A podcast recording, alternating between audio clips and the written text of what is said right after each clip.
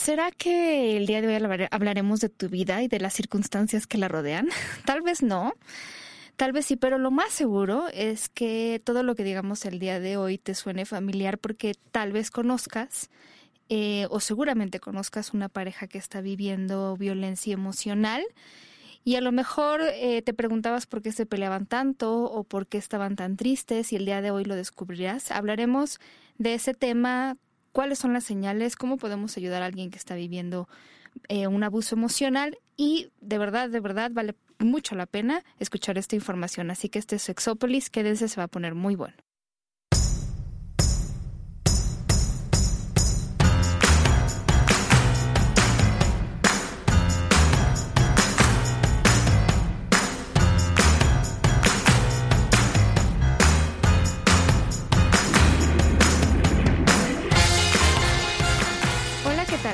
Bienvenidos y bienvenidas a Sexópolis.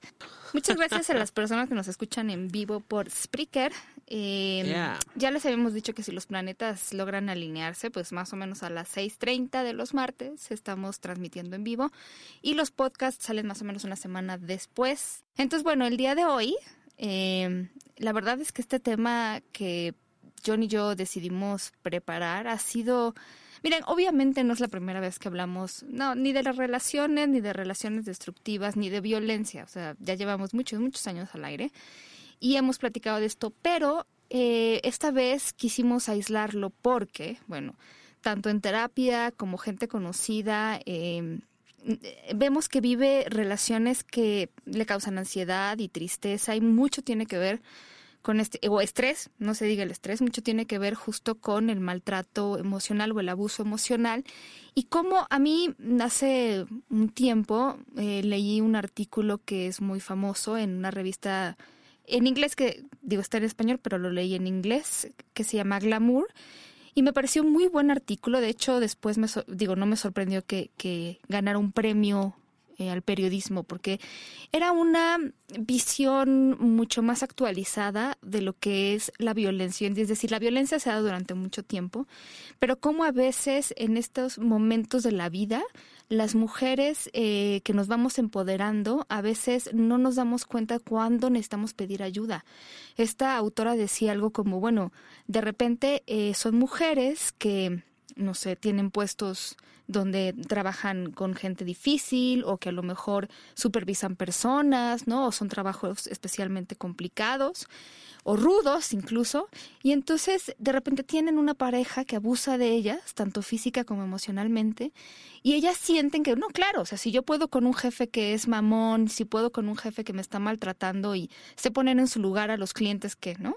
Yo también voy a poder poner a este tipo en su lugar. Y la verdad es que eso no es, o sea, llega un momento en que de verdad eh, no se dan cuenta del peligro que corren porque entonces eh, se empoderan y claro que son mujeres que pueden trabajar en ambientes muy hostiles, pero eso no significa que puedan lidiar con una pareja violenta. Y ahora, ¿no? La otra cara también de la moneda, la violencia vivida desde el caso de los hombres. Antes se veía menos, ahora se ve más.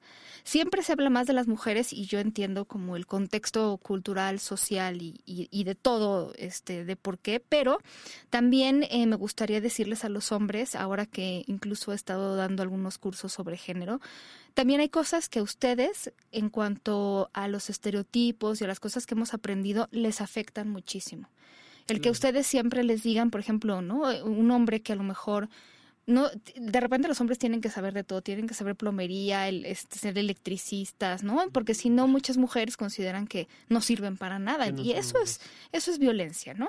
Entonces, eh, creo que la manera en la que ha cambiado también, eh, obviamente, este, enseñando caras distintas a través del tiempo es súper interesante.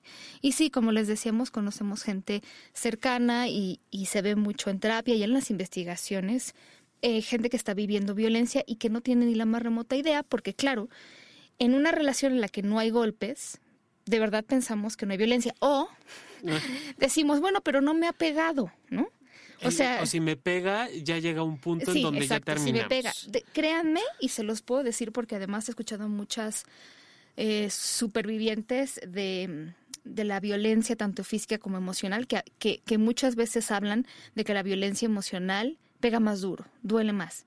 Digo, aquí no es competencia, pero no se trata de esperar a que sea el golpe, porque la violencia psicológica realmente puede causar estragos terribles en una persona, terribles, ¿no? Y entonces, ahorita les vamos a decir algunas de las advertencias. No es eh, si me pega, ¿no? Eh, es, son muchísimas cosas más.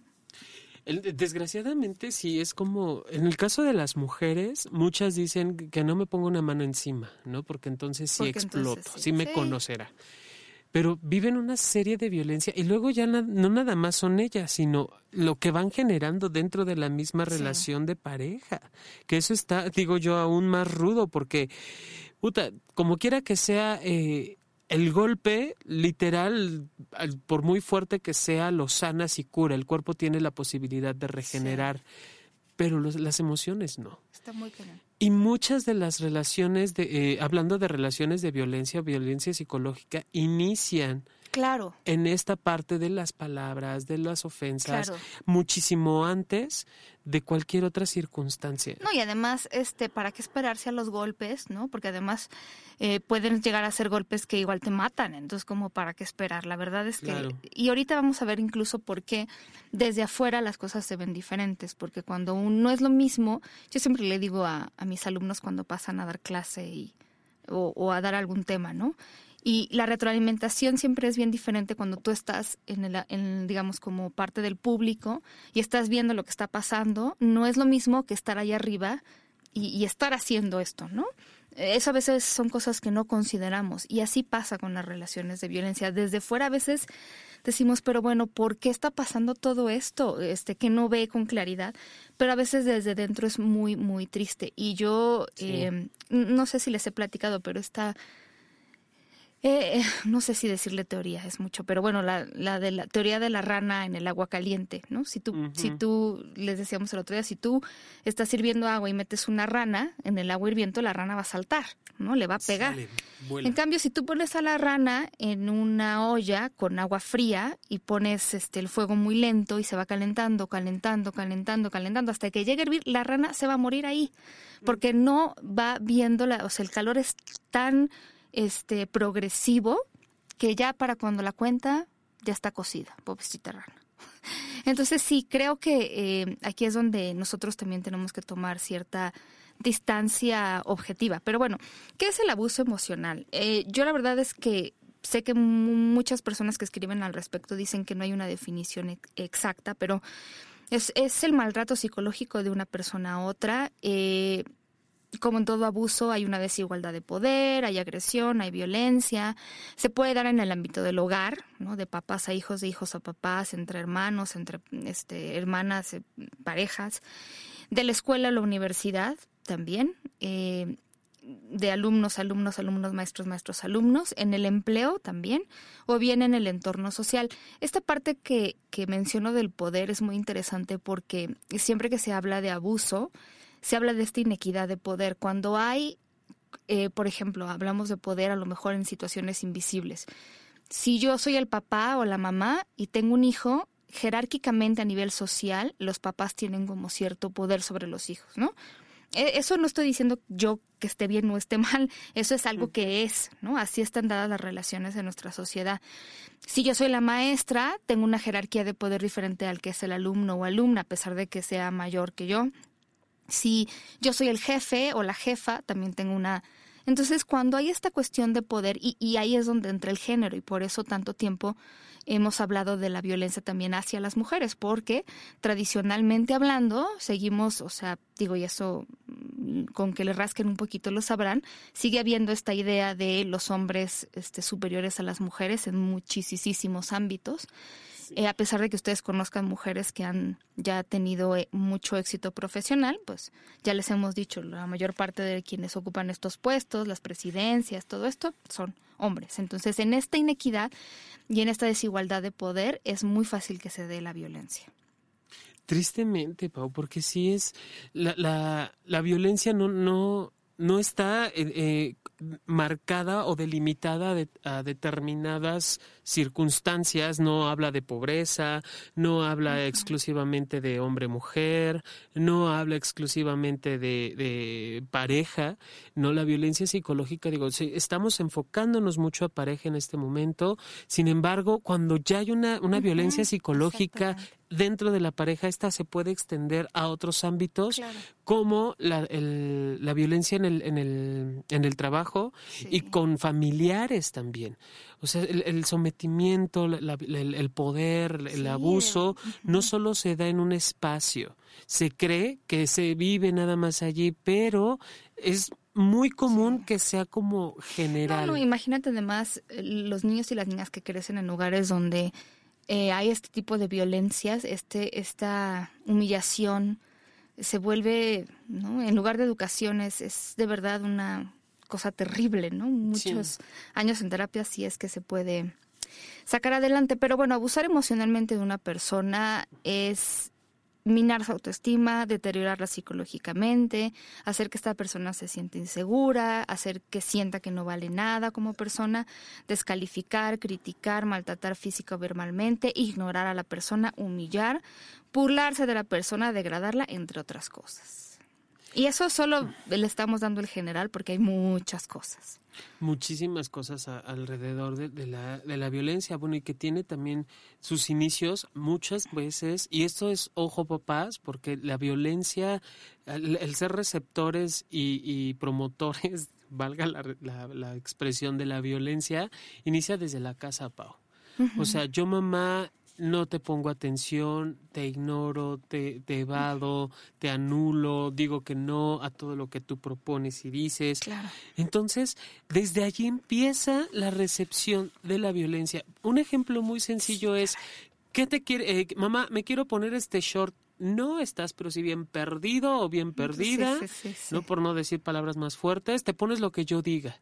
Y llegando saludas a la tía Cookies y al tío Pedro y a la tía tal y, a todos les das beso. Claro, aunque te agarren los cachetes y lo odies, no puedes poner límites. Eso, eso, eso es terrible. O sea, tú estás, eh, realmente el mensaje que estás mandando es no hay límites. Lo que te quieran hacer los adultos, sobre todo, fíjate, en esta parte de los adultos, eh, les estás diciendo no, no pongas límites. Entonces, luego, no quiero decir que sea este siempre el asunto, pero en esta parte del abuso sexual a menores, pues ¿cómo vas a esperar que un niño o niña se empodere y le diga a un adulto, oye, no me toques ahí? Si tú le has dicho toda la vida que pase o sobrepase sus límites, que aunque no le guste cómo huele el tío tal, se acerque, este, le dé un abrazo, que aunque ya no quiera más sopa, se la tiene que acabar. Entonces, constantemente les pedimos que sobrepasen sus propios límites. Entonces estamos creando gente que no va a salir empoderada. Y la gente que abusa, tanto a nivel sexual a menores como los abusadores o abusadoras en relaciones de pareja, saben perfecto con qué personas pueden estar y a qué personas pueden abusar. Es, no sé cómo decirles, pero es algo que lo perciben mucho. Estas personas no se acercan ni a cualquier niño, ni a cualquier mujer, ni a cualquier, o sea, saben perfectamente eh, a quién acercarse por esta vulnerabilidad y baja autoestima que creamos. Y en esta parte que tú decías de la ropa, ¿no? La violencia de género, por ejemplo, si un niño se quiere poner este un disfraz de niña o si una niña se quiere poner un disfraz de niño.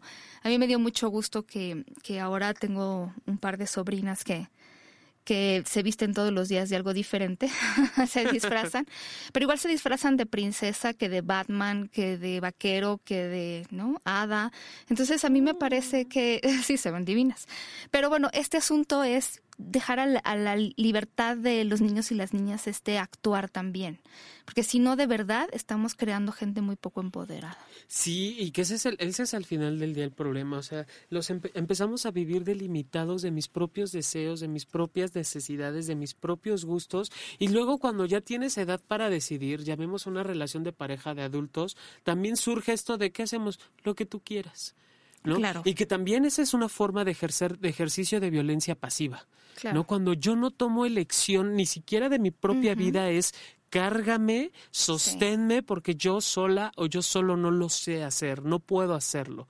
Y eso también es un ejercicio de violencia. No se entiende, no está vista y obviamente no está dentro de, todo lo que hay alrededor de la violencia, pero si es necesario y pertinente hablarlo, ¿no? Y, que ese es uno de los grandes problemas, y lo decías hace un rato, Pau, con los hombres. O sea, los hombres que, que viven violencia, de lo que sea, de que la mujer lo golpea, de que la... O, o, sea, estamos hablando también de parejas de, de dos hombres. O también, eh, entre dos hombres es conflicto, ¿cómo le llaman estos? De eh, pasional. son, muy pasionales, ¿no? Entonces este por eso se, se, madrean y están permitido que se eh, madreen. Entre mujeres es nada más se arañan, no se hacen cosas. O sea, no logra, no se logra dimensionar que la violencia de verdad como ejercicio de poder se da de la misma manera, independiente de seas hombre, mujer, bestia, quimera, lo que quieras ser. No, y además estoy pensando, eh, porque de, muchas de las, eh, de las investigaciones al respecto de las personas que viven violencia encuentran que poco a poco son personas que empiezan a dejar de ver sus propios sentimientos, sus emociones y se empiezan a anular y al, al punto en el que ya no las pueden reconocer. Y, y, son personas que además, no todas, pero, pero lo que decía John, de repente se genera tanto odio y resentimiento que eso se vuelve violencia pasiva. y la violencia pasiva, ejercerla es súper destructivo. Híjole, yo no quiero decir que más que la violencia física o la violencia psicológica, pero bueno, es parte de la violencia psicológica y que no es vista. O sea, no es vista la, la violencia pasiva, no es entendida. Yo conocí hace muchos años a una a una amiga que canta bonito. Hija de su madre, esa mujer de verdad ejercía un poder desde su, desde su sumisión, desde su eh, control, porque además controlaba de una forma Pero además, impresionante. como es que tú, tú, ves esa dinámica desde fuera, la puedes ver. Sí, se puede ver desde fuera, pero cuando lo planteas en las relaciones de pareja, no se ve. Porque es de, es que no, pobre mujer, o sea, de verdad, se ponen tan como víctima y que me caga utilizar esa palabra, pero se, ponen, yo, yo digo como tapete de entrada, pero esta mujer ya no, ya ese adjetivo ya no le queda, porque si quería se ponía de tapete de entrada y sabía en qué momento colocarse, y la gente que estábamos alrededor, quienes, eh, quienes éramos muy cercanos al principio no me daba cuenta, pero ya que lo detecto, y empiezo a confrontar y empiezo a decir, empezó a hacer como cosas más sutiles conmigo. ¿no? Y luego con, con su pareja, bueno, que, que, también era muy cercana a mí, eh, un hombre, no, no lograba ver, no lograba dimensionar para, para su pareja era, es que su mamá abusa de ella, es que lo mejor que le, y llegó a decirlo, lo mejor que le puede pasar a ella es que su madre se muera. ¿No? Entonces, a ese grado llegaba a controlar esta persona y sí es muy sorprendente, Pau, cómo la gente que está alrededor puede a veces darse cuenta o puede no darse cuenta.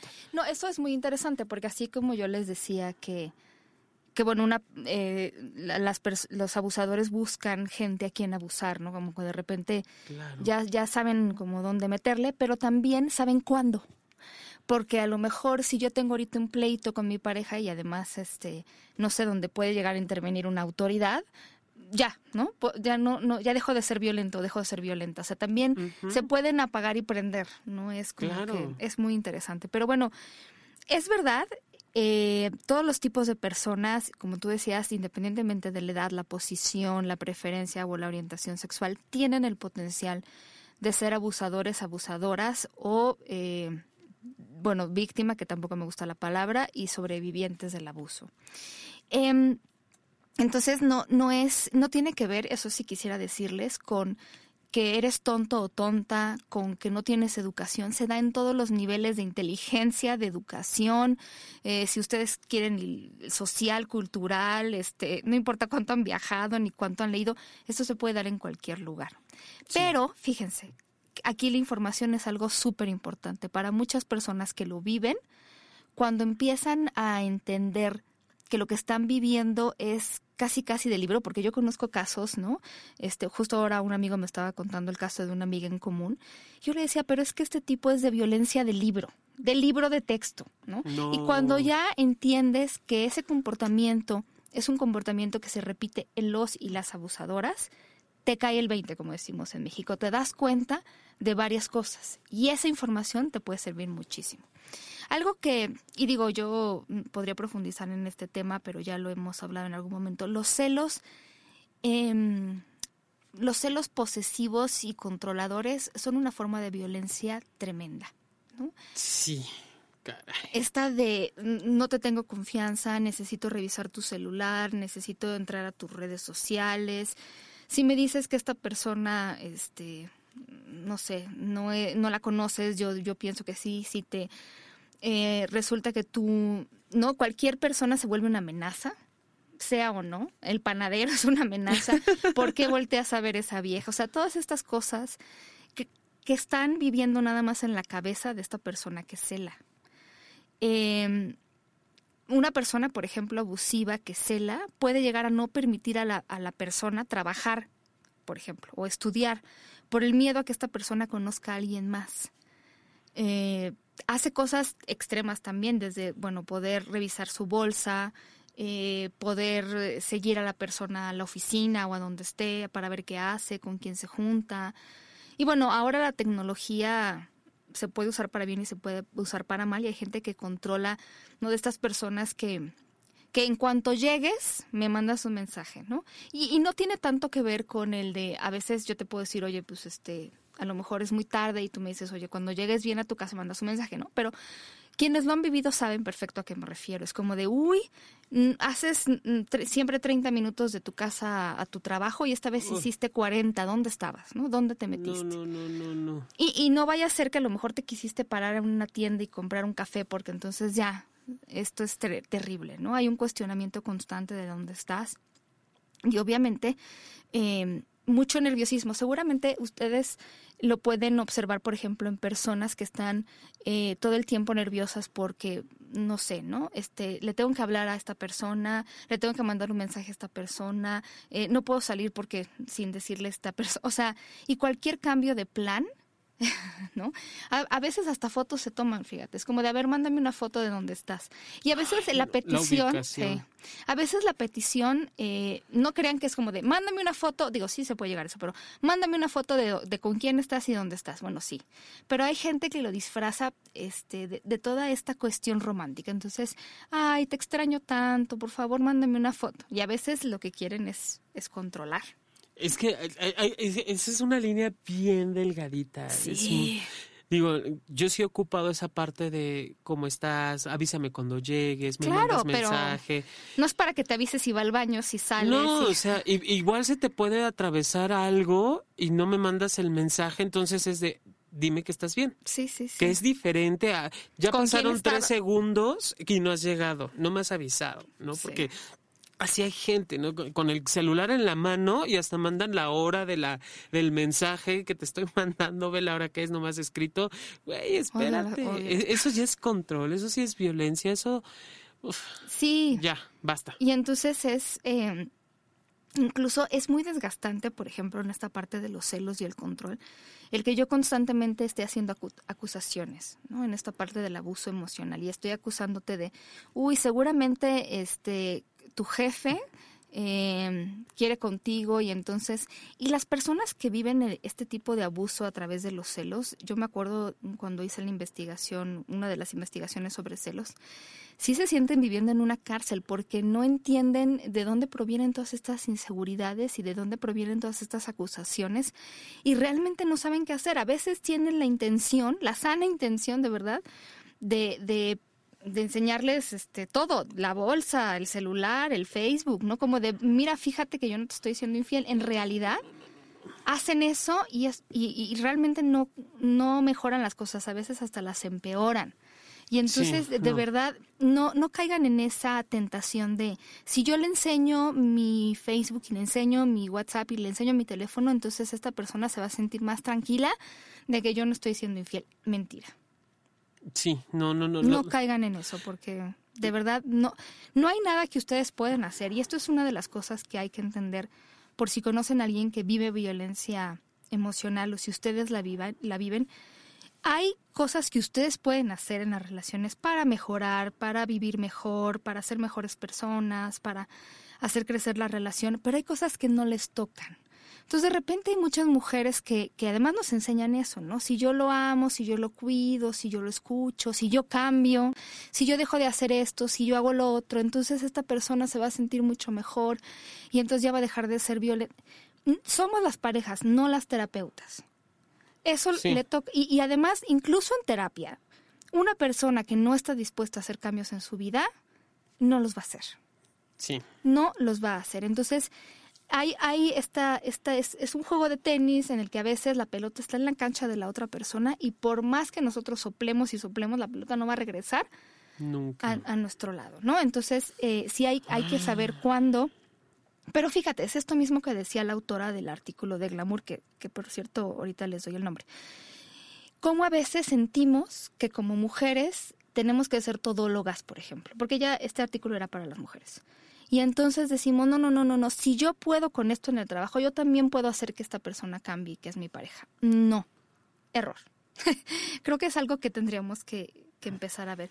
Y, fíjate que hay un artículo que ustedes pueden encontrar eh, que se llama 10 señales de violencia en el noviazgo. Está escrito por Daniela Medina y lo que a mí me gusta de este artículo es que ella habla de algunas eh, cifras interesantes en México.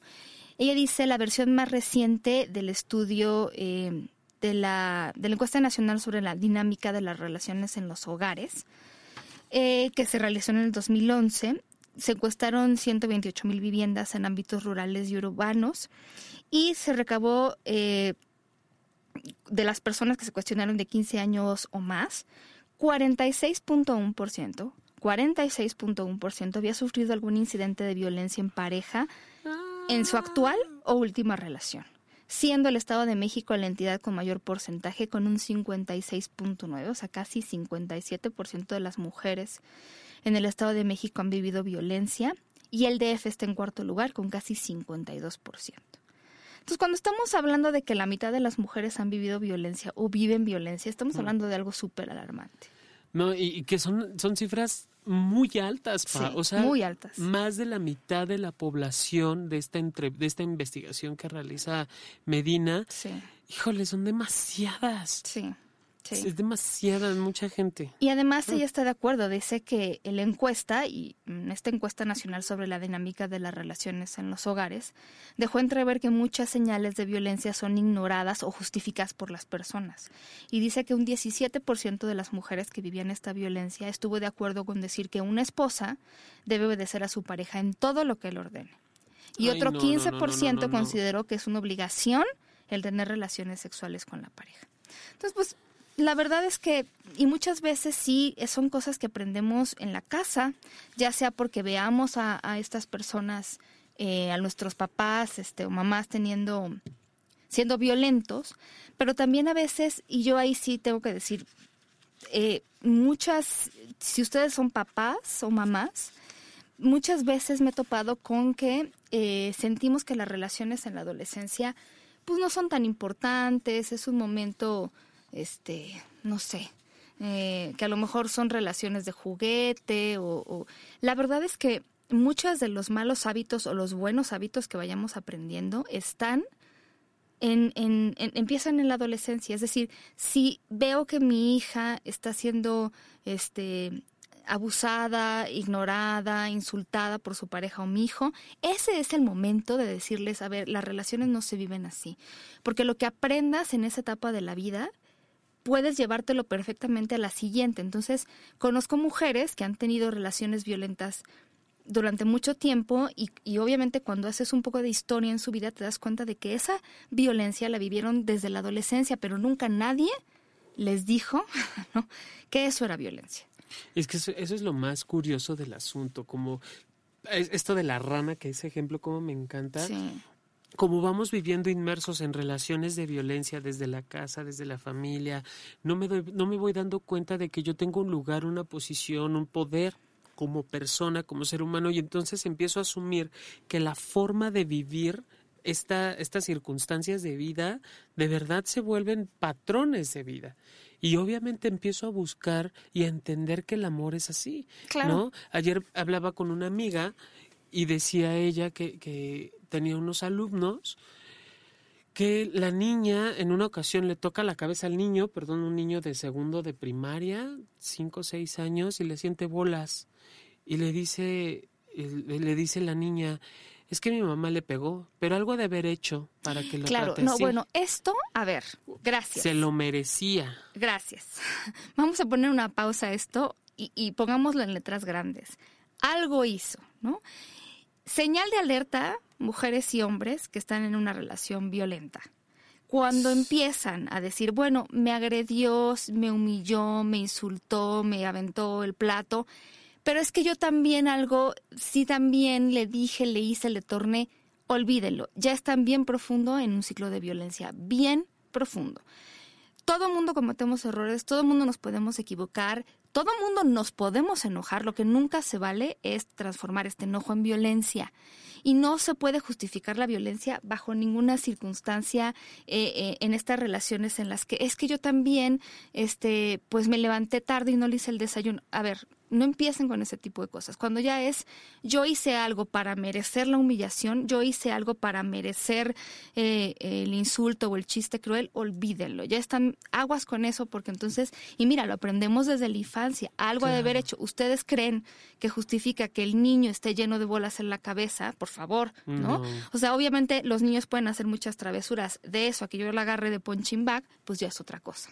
Entonces, ese ejemplo les puede servir. No empiecen con eso porque entonces esto es una gran señal de alerta. Sí, que poca, poca gente lo ve, Pau. O sea, tristemente, el, el clásico de es que algo hice, es que me lo merezco, es que si yo me hubiera portado bien, es que si yo no le hubiera hecho, ya, o sea, después de la ah, no, porque además me encanta que, que, las personas que son violentas siempre, ahorita les platicamos del ciclo este de la violencia, pero las personas que, que son violentas nunca tienen la culpa de nada y entonces encima de todo siempre tienen una justificación para su violencia.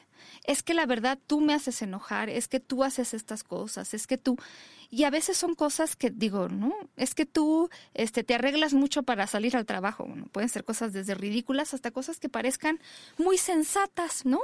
Es que tú eh, no me das los buenos días con un besito. Y entonces eso ya justificó toda la violencia que hay detrás. Y ya, y ya con eso salvo, porque también muchas veces dentro de las relaciones de violencia está el que te salvo, del, te salvo el pellejo de lo que de, que tú termines en el bote, de que tú termines en la cárcel. Y hay unas historias terribles. Yo me acuerdo mucho cuando estaba en, mentado programa, eh, que ya muchos saben dónde. Cuando estaba en un programa, en una ocasión llega una chica que tenía, ya era creo que la última instancia, después de siete o diez años de estar ya en la cárcel, de porque el, ella recibía violencia por parte del marido, la golpeaba. Y obviamente los golpes no, no empezaron con una cachetadita y terminaron muy mal. Ya el, grado de violencia era tal que de pronto el mono este llega con un cuchillo a amenazarla. Su hijo se la avienta para defender a la mamá, un niño de en ese tiempo 9, 10 años. El chavo se el, la mamá, ah, el, chavo, el papá se voltea para irse en contra de su hijo, la mamá se lanza para defender a su propio hijo y el cuchillo termina en el pecho del señor obviamente murió. Y ella en la cárcel. Y ella en la cárcel, sí, porque la, la, el, motivo eh, fue de, de homicidio en primer grado por ser su pareja, su esposo, calificado. Sí, encima de todo las leyes no, no entienden nada de nada. Sí, no, pero pesadísima la situación y ella, ella después de eso dijo y entendió, creo que ya va siendo tiempo de que frene la violencia, ¿no? O sea, obviamente pues ya que el niño está ahogado, tapar el pozo. La elección de vida que le dejó este hombre fue, pero impresionante, Pau, impresionante. Sí, llegas a un, un, momento en el que todo el mundo se involucra. Si tienes hijos, tus hijos. Si tienes familia, tu familia. No, si tienes amigos, tus amigos. Y entonces se vuelve una cuestión ya cuando la violencia se hace tan manifiesta, Pau, o sea, ya, ya estamos hablando no solo de, de, violencia psicológica, sino cualquier tipo de violencia, ya cuando yo delante de ti, o, de o tú y yo delante de, de, François, que está aquí afuera en la cabina, nos gritamos, nos pegamos, nos decimos, nos mentamos madres, imagínate lo que será cuando estemos tú y yo en la intimidad. Fíjate que hay algo interesante que encontré sobre las personas que abusan, los agresores o, o las personas que agreden tienen una serie de características y diferentes estudios lo han ido encontrando. Por ejemplo, son personas que de todo sospechan y por supuesto son personas altamente celosas. Son personas que tienen eh, cambios muy drásticos y son muy eh, impredecibles en el ámbito de las emociones, tienen cambios de humor muy drásticos. Eh, tienen poco autocontrol. Se ha encontrado también que tienen, eh, son personas que aprueban mucho más que existe la violencia y la agresión y que, em, bueno, hay, hay, por ejemplo, algo que se ha encontrado que también me parece muy interesante. Eh, las personas que son abusadores o abusadoras tienen eh, más, eh, digamos, desórdenes de personalidad que la población en general. Si la población en general hay de un 15 a un 20% de personas que tienen algún trastorno desde, este, por ejemplo, no sé, un, un trastorno antisocial o narcisista o borderline, en las personas que abusan, el 80% tiene desórdenes de personalidad. Entonces vuelvo al punto, ¿no? Vuelvo al punto de por qué tratamos, o sea, claro que una persona que abusa puede ser rehabilitada. Por supuesto que una persona puede ser, le pueden enseñar muchas cosas en terapia, en, en ejercicios, en, hay muchas cosas que se pueden hacer, pero ojo, no es algo que tú necesariamente puedas hacer, ni necesariamente tengas que aguantar y esperar a que la persona vaya. De verdad que eh, a veces lo más sensato y la manera en la que puedes ayudar a la persona mejor es irte. Yo me acuerdo perfecto de ahora que estuvo Rocío Sánchez con nosotros, que decía que, que, muchas veces terminar una relación es un acto de amor, no tanto sí, por supuesto. Es un acto, este es un acto de amor también hacia uno mismo. Y el decir, yo aquí no puedo estar, ¿no? A lo mejor esa persona va a cambiar, pero entiéndanme, no son días, no son meses, pueden ser años y años. Y a lo mejor esa persona no le va a servir seguir en una relación. Eh, como estas personas que les recomiendan, por ejemplo, a lo mejor si están recuperándose de alguna adicción, pues mantenerse un poco al margen de ciertas relaciones íntimas de pareja, a veces es una rehabilitación que necesita eso, necesitan alejarse de estas cosas. Em, bueno, son, son, personas que manipulan, em, digo, ya les hablamos de algunas de las características más interesantes y hay algo que también me llamó mucho la atención. Esto sí hay una diferencia por género. Los hombres eh, abusadores tienen muchas veces esta característica como de dos caras, ¿no? Eh, bueno, a veces muchos son como muy agresivos en la vida íntima y son muy amables por fuera, de tal manera que estas personas tú dices, pero ¿cómo? ¿No? O sea, jamás esta persona, este farol de la calle, pero obscuridad de su casa, y son personas que tienen estable cara. O son personas que son eh, abusadores o manipuladores con dos tipos de personas. Su pareja y con completos extraños. El vecino, es decir, los que están en medio, amigos, jefe, nunca hacen nada. Pero si se topan con un extraño en la calle, van manejando, este, y de repente alguien se les cierra, ese tipo de personas son muy violentas con extraños o extrañas y con su pareja es muy interesante, ¿no? Sí, cañón. Porque además ahí te puedes dar cuenta, de repente, si ves a una, estás saliendo con una persona que sí se lleva con todo el mundo, pero al mesero lo trata mal, este, no le grita de cosas, al, piensa exactamente que puede, eso refleja algo, ¿no? Pero muchísimo. E, es, por eso es muy importante y lo hemos dicho muchas veces, literal, como cuando vas a comprar un caballo o un carro, que lo encueras completitito y lo revisas cuando salgas con alguien que te late, que te gusta, vete a un restaurante y date cuenta cómo trata al mesero. Híjole, sí. Porque esa, esa es una señal inequívoca, o a la mesera, es una señal inequívoca de cómo puede ser tu relación si así trata a alguien que no hay confianza, ¿cómo puede ser contigo esa persona? Algo que, que digo, le mandamos muchos rocíos a... Muchos rocíos, muchos saludos muchos a Muchos rocíos a beso a, beso a Sánchez. no, eh, ella decía algo que es muy interesante, préstale algo, lo que tú quieras. Un libro, una chamarra, tú préstale algo a esa persona. Y ve cómo te lo regresa. Claro. Ahí dice mucho, ¿eh? Dice mucho de cómo te lo regresa. Es más, préstale 100 pesos, vamos a ver si te lo regresa. Eso también dice muchísimas cosas. Claro. Aquí yo, yo quiero meterme un poquito a, la psicología eh, corporal, sí a la psicología corporal, no para estar viendo y señalando gente, pero sí nos puede dar como algunos parámetros para determinar qué tan violenta puede ser la persona. Uno de ellos, date cuenta en las ojeras. Si la persona tiene, tiene a atender muchas ojeras, pueden ser personas muy violentas. ¿Por qué? Las ojeras surgen a partir de la deshidratación. Obviamente, si hay deshidratación, la sangre no fluye eh, de, forma natural en el cuerpo. Dos, habla de que no son personas que no duermen bien, duermen bien y se la viven en el estrés total, no descansan. Y en el estrés total.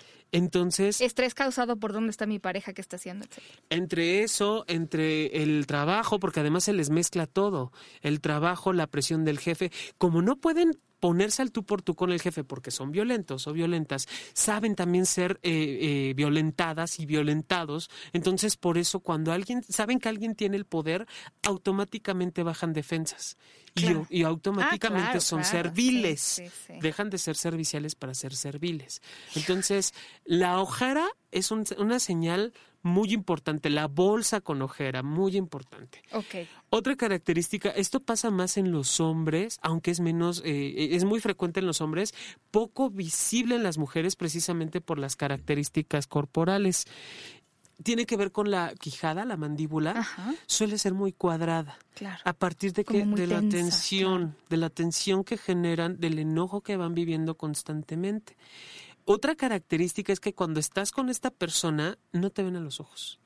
Pocas veces te ven a los ojos o dicen que te ven y te ven el entrecejo o sientes la mirada en cualquier parte de tu cuerpo menos en los ojos. O si no es desafiante, me imagino que también habrá gente, pero sí. Por supuesto. Otra característica es cuando te acercas a saludarlas o a saludarlos, ah, la presión en la mano es de yo te domino. Y si no se da la presión en en la mano, te toman la mano, con, bueno, te, toman la mano y con la otra mano o te toman el antebrazo o te toman del hombro, como una forma, pero no es como acompañamiento, es como aquí controlo y sientes esa presión. ¿No? O sea, si hay características físicas que puedes ir revisando, que puedes ir viendo en una relación con una pareja y que, te, y que de allí no es que juzguemos a todas las personas, seamos claros, pero sí te puede arrojar cómo se, se, percibe, cómo se está dando esta relación eh, o cómo se dan sus relaciones con esta persona. Y fíjate, las personas que viven abusos he encontrado que tienen eh, mayores niveles de alexitimia, que es la dificultad para poder entender, identificar y procesar las, las emociones propias, porque además finalmente el abuso psicológico eh, tiene este mecanismo en que la persona que abusa eh, se va contra la autoestima de la persona y, y, de verdad ya es como de tú sin mí no eres nada, tú sin mí no eres nadie, ¿no? Nadie te va a querer. Entonces, bueno, sí, ya les cuesta muchísimo trabajo. Y algo que yo no he visto en estudios, pero sí platicando con eh, personas que han vivido este tipo de relaciones y eh, en general víctimas de abuso emocional. Hay algo, y, y seguramente quien lo ha vivido no me va a dejar mentir, que es como, y lo dicen mucho como del paso de repente las expresiones, pero como una punzada en el estómago o en el pecho. Ok. Esta punzada es como si te dieran un trancazo es una punzada en el pecho o una punzada en el estómago, como que se te va el aire, ¿sabes? Ajá. Esto es una alerta de tu cuerpo de me están lastimando, ¿no? Si yo ahorita te empiezo a insultar y decirte, vas a sentir esa punzada, vas a sentir esa lesión en el estómago o en el pecho como si se te fuera el aire, y es, me están lastimando. Es, ajá, no te escucho. No, no, y el problema aquí es que lo identificas la primera vez, pero si no le haces caso, como todo lo demás, lo terminas por ignorar, ¿no? Como cuando pegas un recado en el refrigerador, lo ves los tres primeros días y después ya se te olvida que existe ahí. Así pasa. Entonces, estas cuestiones corporales no tendrían, también por ejemplo he escuchado eh, esta sensación de hormigueo en todo el cuerpo, en las extremidades, cuando alguien te está si es por otra cosa, seguramente es por otra cosa, pero cuando si, si, alguien está siendo abusivo contigo, también hay esta sensación de hormigueo. Todas estas cuestiones te están avisando que hay un maltrato. Si escuchas a tu cuerpo, es, es, es pues ahora sí que es el cuerpo sabio el que te está avisando, ¿no? Que, que eso es como cuando hemos hablado de la eyaculación, de los problemas de, de, eyaculación. Si no aprendes a identificar tu cuerpo, puta, va a estar cañón que sientas esto, Pau, pero sí es cierto, o sea, y ahora me voy a ir a, cuestiones primitivas del ser humano. Esto cuando, cuando sentimos que se nos eriza la piel. Eso, ándale. Los, los primitivos, los hombres y mujeres primitivos y primitivas, cuando veían que se acercaba el gato dientes de sable o que se acercaba el mamut amenazante, la piel les, les, les comentaba o les decía, prepárate.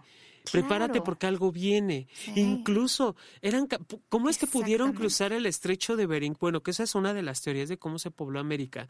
¿Cómo es que pudieron cruzarlo en, la, en la glaciación? Pues sentían, estábamos en contacto con la naturaleza. Y, esta, y esto de, escuchar a mi cuerpo, digo, ¿cuántas veces no, no estamos trabajando desde el las miedo siempre se te pone los pelos de puta, ¿sí? Claro, estamos trabajando desde las 4 de la mañana, son las 7 de la noche y no has desayunado. ¿Cuántas veces no ha pasado? Y, y, tu cuerpo ya te avisó, y tu cuerpo te volvió a avisar, y tu cuerpo te está avisando otra vez, y no le haces caso. Hay una negativa de atención. Si, va, si partimos de allí, obviamente va a estar cañón que puedas detectar cuando alguien te está agrediendo o violentando. Y fíjate, son personas que generalmente ya tienen todos estos síntomas, buscan síntomas de ansiedad, de depresión y esto del este estrés postraumático, porque generalmente están no comen bien o comen mucho, no duermen bien o duermen mucho. Son personas que eh, de repente tienen dolencias que no están asociadas a algo específico, ¿no?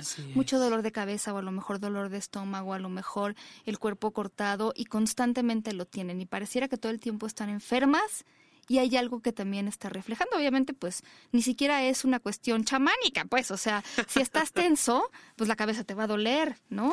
El estómago, si te da alguna especie de gastritis o úlcera. Entonces, todas estas cosas te están avisando que hay algo más, ¿no? Además, cuando uno está estresado, pues te bajan las defensas. Todo esto, si tiene una base científica, entonces, bueno, pues sí.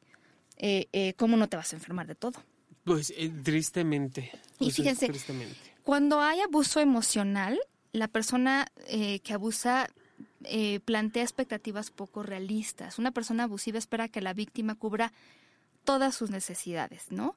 Que sea la esposa, el marido, el socio, el amante, ya sabes, todo mundo.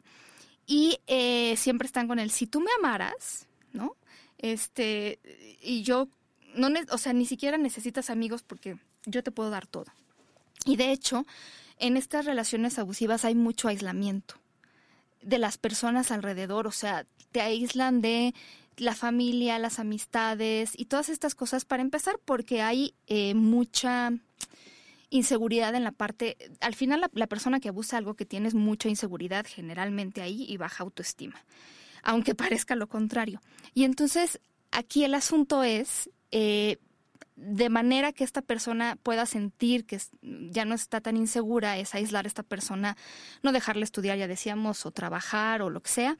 Y entonces, bueno, pues sí, además en ese momento también pierden mucho el contacto con la realidad, porque eh, ya no tienen personas que les digan, oye, me preocupa tu situación. Vamos, ya no están poniéndose en una burbuja en las que ya no están entendiendo la diferencia entre lo bueno y lo malo. Y entonces de repente me acuerdo que este una chica con la que yo platicaba que vivía este abuso me decía, "¿Cuánto es cuánto es normal? No, ¿cuántas veces es normal pelearse al día con tu pareja?" No manches. Y entonces para ella ya su realidad era asumir que todos los días iba a haber una discusión. No. Muy cañón. No, yo siempre digo, cuando dejas de divertirte en una relación, así sea dos, tres horas, así sea en semanas, ya nada tienes que hacer allí. Personas que sacan el pasado y que además cuando una persona te conoce sabe qué botones, ¿no? Y este, las personas abusivas los aprietan una y otra y otra. Entonces encuentran tu talón de Aquiles y ya valió, porque lo presionan y lo presionan y lo presionan. Son personas que rompa, rompen objetos, tiran objetos, este, eh, obviamente culpan a otros por las cosas que hacen, sobre todo culpan a la persona que están maltratando. Em, eh, son personas, fíjense, esto es justo de lo que platicaba con un amigo que veíamos en, un, una amiga en común. Estos chistes crueles, ¿no? O sea, e, e, estar en una mesa, en una boda, que fue la situación, y que de repente veas que él le hace chistes crueles a ella y ella visiblemente avergonzada de todo esto, ¿no? Que si pudiera se metía debajo de la mesa. Y, y estas descalificaciones como de... Eh, esto me acuerdo mucho, le mandamos muchos saludos también a Henry. Eh, Ortiz, Henry Ortiz. Él decía, estas descalificaciones de que yo, por ejemplo, puedo llegar a mi casa en la noche y decir, híjola, me fue muy mal porque pues yo necesito, o sea, necesitas el trabajo, pero bueno, mi jefe es, este, muy demandante. Y entonces la persona que violenta es como de, ay, pero ¿por qué te quejas? Hay peores. O lo que tú deberías hacer, ¿no? Y es tu culpa porque no dices eso y deberías renunciar a tu trabajo. Perdón, o sea, eso no es una solución, eso no es empatía, eso no es acompañar. Renuncia a tu trabajo, este es tu culpa por estar en ese trabajo. Eso es anular, eso es descalificar. O el típico en que la discusión de cómo es posible que no hayas leído este libro.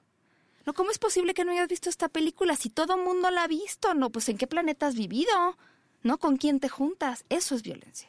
Y, aquí quiero hacer como un... Apoditos. Un, pequeño paréntesis, porque luego también estamos muy lindos los que formamos o los que estamos externos a la relación de pareja, de decir quien recibe la agresión o la violencia, ¿no? De decir, es que le gusta le gusta que la maltraten, le gusta que le peguen, le gusta que lo, que lo humillen. O sea, no, a una persona desde, desde la concepción natural del ser humano, desde el amor incondicional que menciona Rogers, no nos gusta vivir con violencia, no nos gusta ser agredidos ni violentados.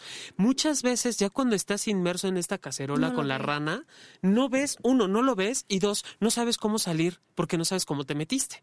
No, exacto. pero además es, es como muchas mujeres y hombres que están en esta situación, les gustaría que terminara la violencia, no la relación. Entonces se quedan con la esperanza de que cambie esta parte de la violencia, no la relación.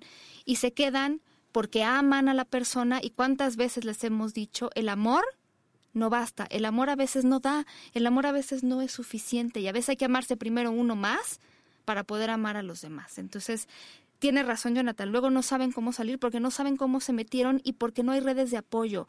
Si ustedes conocen a alguien que está viviendo esta situación, yo les diría, dejen de regañar y hacer lo mismo que la persona que las está violentando está haciendo. Esto es, si la persona que está violentando está, es que es tu culpa, es que tú haces, es que eres un tonto, es que no sé qué, y tú llegas con tu amigo o tu amiga y le dices, es que, pues eres estúpido, porque estás ahí, ya salte, ta, ta, ta, estás haciendo lo mismo, estás reforzando el abuso.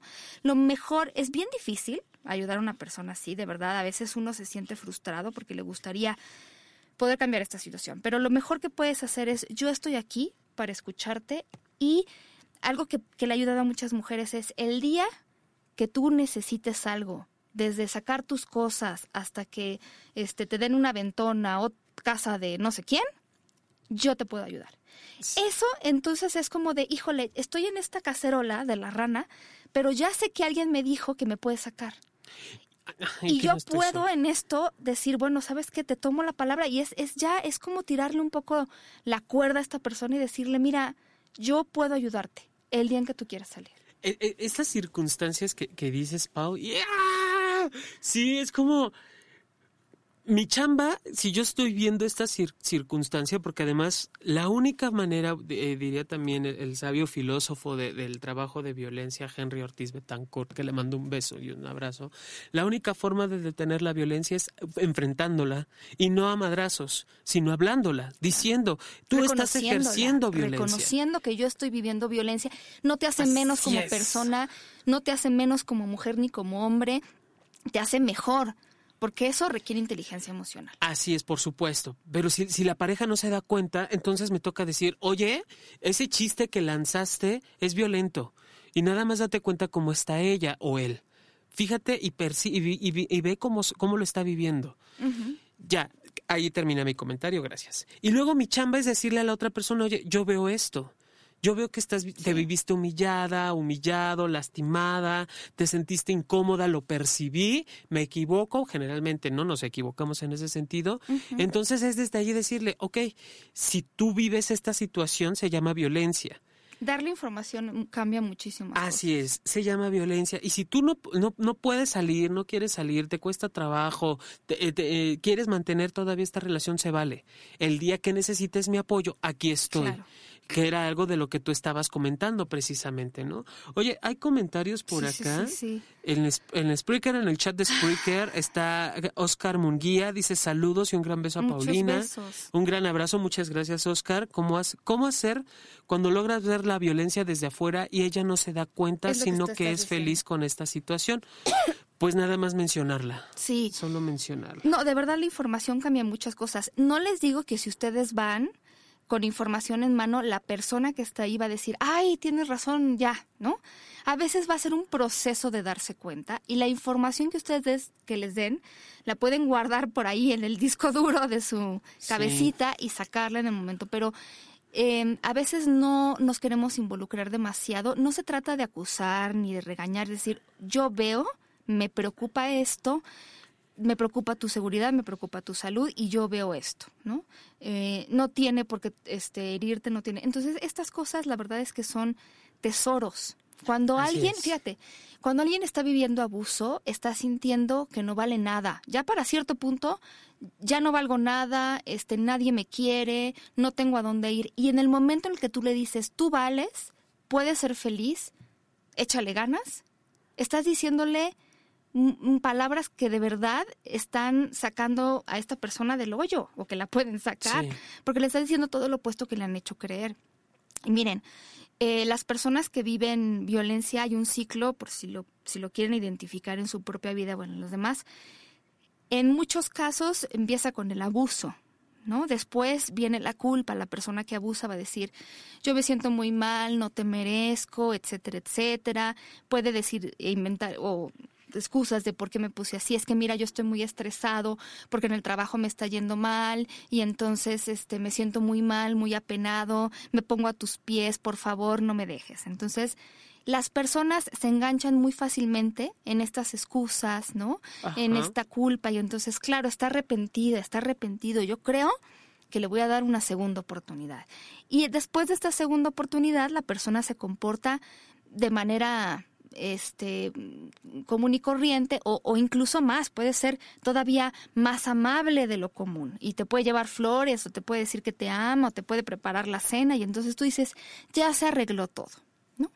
Y entonces, eh, en algún momento, ¿no? Tú estás porque sabes que estas personas que viven abuso saben que hay temas que no se pueden tocar o que tienen miedo de tocar porque entonces algo va a pasar esta persona tarde o temprano va a empezar a fantasear y va a empezar a enojarse con esta situación y con lo que tú haces y a quién estás viendo y otra vez va a venir el abuso. Y esto se repite, es un ciclo porque entonces después del abuso, otra vez, ¿no? Es perdóname, yo soy un muy mala onda, si me doy cuenta y entonces te enganchas en este ciclo y es un ciclo que déjenme decirles que es una espiral porque va subiendo va incrementándose. Va, va, hacia arriba y, este ciclo que no acaba y que sí es importante que revises y no nada más con la relación de pareja, en todas tus relaciones, porque vuelvo a lo mismo, si eso lo vives en relación de pareja, muy probablemente lo vivas en otras relaciones cercanas a ti, laboral, eh, familiar, con tus padres, tus hermanos, con tus amigos, con tus amigas, hay que, hay que checar. Oye, déjame mandar otro saludo y, y te tengo una super noticia que no te ha caído el 20.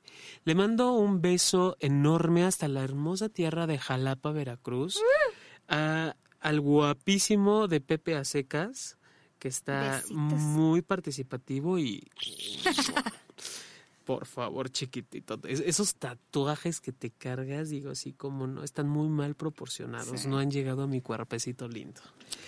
Esa es una. Y otra, el pasado 5 de octubre, saliéndonos un poquito de tema, Sexópolis cumplió ocho años al aire no me acordaba hasta ahorita que vi el celular. Dije, no manches. Cumplimos ocho años al aire, Millán. ¿Es que nos van a dar? ¿Una fotito? sí, pero en cueros, por favor. Sí, chicos. Bueno, se nos acabó el tiempo. No. Te lo... o sea, ya está. No. Está tan bueno Prometemos, prometemos volver a tocar el tema. Este, desde luego, si ustedes conocen a alguien que está viviendo violencia o viven violencia, necesitan a algún terapeuta especializada o especializado en el tema, escríbanos a sexopolisradio.gmail.com. Acuérdense que yo, yo el correo lo checo todos los días. Si me dejan un mensaje en Facebook, me tardo mucho más. Casi no me meto al Facebook. Entonces, si es algo sobre todo urgente para ustedes, por favor escríbanos por correo sexopolisradio.gmail.com o en el Twitter. Díganme que lo siga, me mandan un mensaje directo y eso es mucho más fácil que lo vea. Y por favor, busquen el violentómetro. Esto es una invención maravillosa. Este, el violentómetro lo pueden encontrar en género.ipn del Instituto Politécnico Nacional.